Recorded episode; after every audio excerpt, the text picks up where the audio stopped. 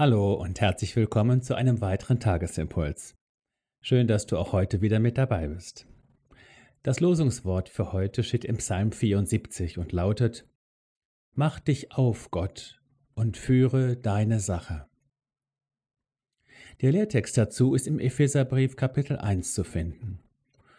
Gott hat uns wissen lassen, schreibt Paulus, das Geheimnis seines Willens nach seinem Ratschluss, den er zuvor in Christus gefasst hatte, um die Fülle der Zeiten heraufzuführen, auf das alles zusammengefasst würde in Christus, was im Himmel und auf Erden ist, durch ihn. Sich auf Gott einlassen. In einer guten Beziehung oder gar Freundschaft ist jeder mal dran. Es geht nicht immer nur um die Sache des einen, die sich der andere anhören und auf die er sich einlassen soll, sondern auch der andere darf mal über seine Sachen sprechen und ein offenes Ohr und ein offenes Herz erwarten. Wo immer nur der eine spricht und allen Raum für sich in Anspruch nimmt und es eigentlich immer nur um ihn geht, und er nicht auch mal nach dem Ergehen des anderen fragt, geht eine Beziehung kaputt. Lebendige Beziehung und Begegnung muss wechselseitig sein.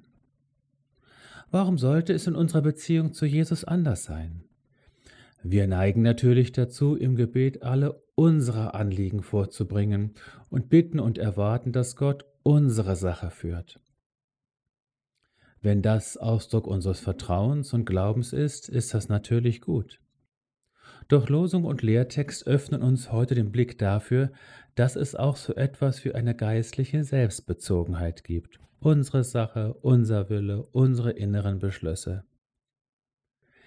Es ist wohl Zeit für einen Perspektivwechsel und Gott Raum zu schaffen und mit den Worten des Losungswortes zu beten. Mache dich auf, Gott, und führe deine Sache.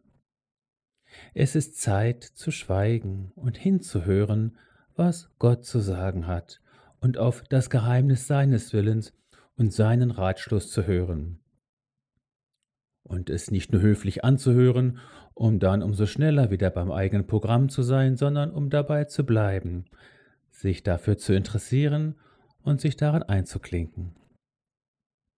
Es macht das Herz weit und befreit uns von unserer Ich-Bezogenheit, wenn wir uns auf die Weite und Größe, ja die Geheimnisse Gottes einlassen. Es geht um mehr und um Größeres als nur um unser kleines persönliches Glück. Jesus sucht Nachfolger und Nachfolgerinnen, die bereit sind, ihren Bauchnabel mal sich selbst zu überlassen und sich auf das Reich Gottes einzulassen.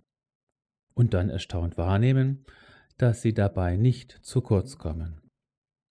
Trachtet zuerst nach dem Reich Gottes, auch nach seiner Gerechtigkeit, so wird euch das alles zufallen sagt Jesus. So segne dich der Vater, er nehme dich an die Hand und führe dich in die Weite seines Ratschlusses hinein. Es segne dich der Sohn, er erlöse dich von aller Ich-Bezogenheit. Es segne dich der Heilige Geist, er gebe dir ein Verständnis für Christus, in dem alles zusammengefasst wird, was im Himmel und auf Erden ist, inklusive deines Lebens.